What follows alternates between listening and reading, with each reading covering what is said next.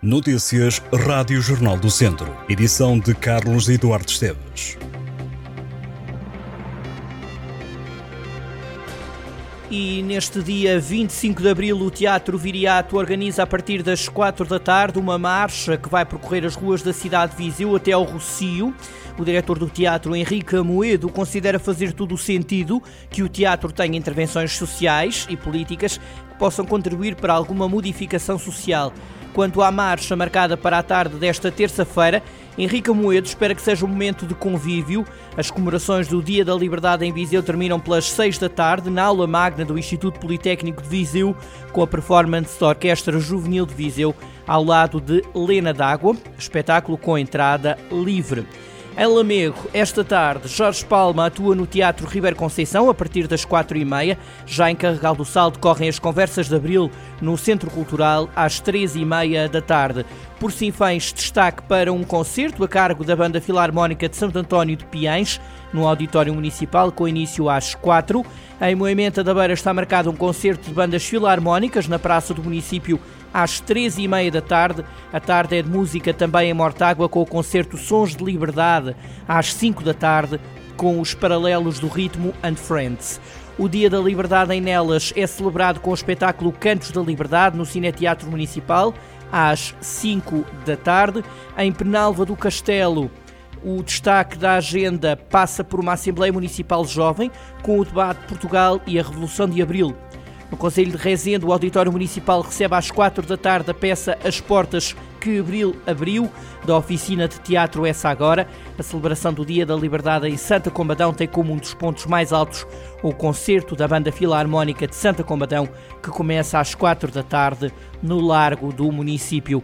Em São Pedro do Sul, destaque para o espetáculo poético-musical Mulheres de Abril, no Cineteatro Jaime Gralheiro, às nove e meia da noite. Dois anos depois, o Fontelo foi palco de uma goleada sofrida pelo Académico de Viseu. O estádio, que é a casa do Académico, não viu o clube anfitrião sofrer quatro golos desde a recepção ao Oroca na época 2020-2021. Foi no dia 21 de fevereiro que os aroquenses venceram em Viseu 4-0.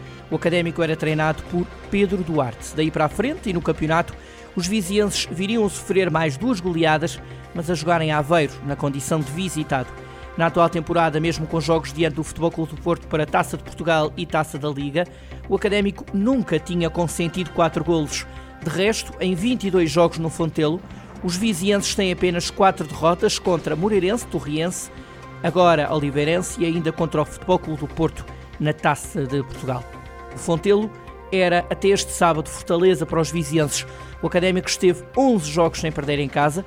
A última derrota tinha sido consentida diante da equipa de Torres Vedras. A cinco jogos do final da segunda liga, haverá mais dois jogos em casa. Os academistas recebem o Penafiel e o Feirense. Fora de casa terão como adversários o Trofense, já no domingo, dia 30, o Futebol Clube do Porto B e também o Nacional da Madeira. É de resto na pérola do Atlântico que o Académico fecha o campeonato. Para já, o quarto lugar está seguro, mas a chegada aos lugares de subida afigura-se difícil, com 15 pontos por jogar. O Académico tem 5 pontos a menos do que o Farense, terceiro classificado, e 7 do que o Estrela da Amadora, segundo classificado. A Associação de Desenvolvimento Local, a ADISES, investiu mais de 44 milhões de euros nos conselhos de Carregal do Sal, Mortágua, Santa Comadão, Tondela e Águeda, ao longo dos 32 anos de atividade que foram recentemente comemorados. De acordo com a instituição, dos 44 milhões de euros investidos, cerca de 28 milhões representaram ajudas públicas a fundo perdido para várias iniciativas e projetos nos cinco conselhos que integram a ADISES, num total de 634 projetos apoiados em diversas áreas. Dilas, Peruca, Julinho KPSD e The Gift são os cabeças de cartaz da segunda edição do Festival Varosa Fest, que volta a Tarouca entre os dias 10 e 13 de agosto. Segundo o vice-presidente da autarquia, José Damião, a expectativa é de que o Conselho receba mais pessoas para esta edição. De acordo com o autarca, no ano passado o Varosa Fest chegou a ter 5 mil pessoas dentro do Parque Ribeirinho de Tarouca. O rapper Dillas vai abrir as festividades no dia 10, acompanhado do artista viziense Tilhon. No segundo dia, o Varosa Fest recebe peruca e ainda os Blasted Mechanism.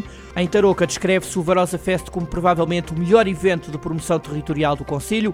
Os bilhetes já estão à venda, custam entre os 35 euros de passe geral e os 40 euros de passe mais campismo. Estas e outras notícias em jornaldocentro.pt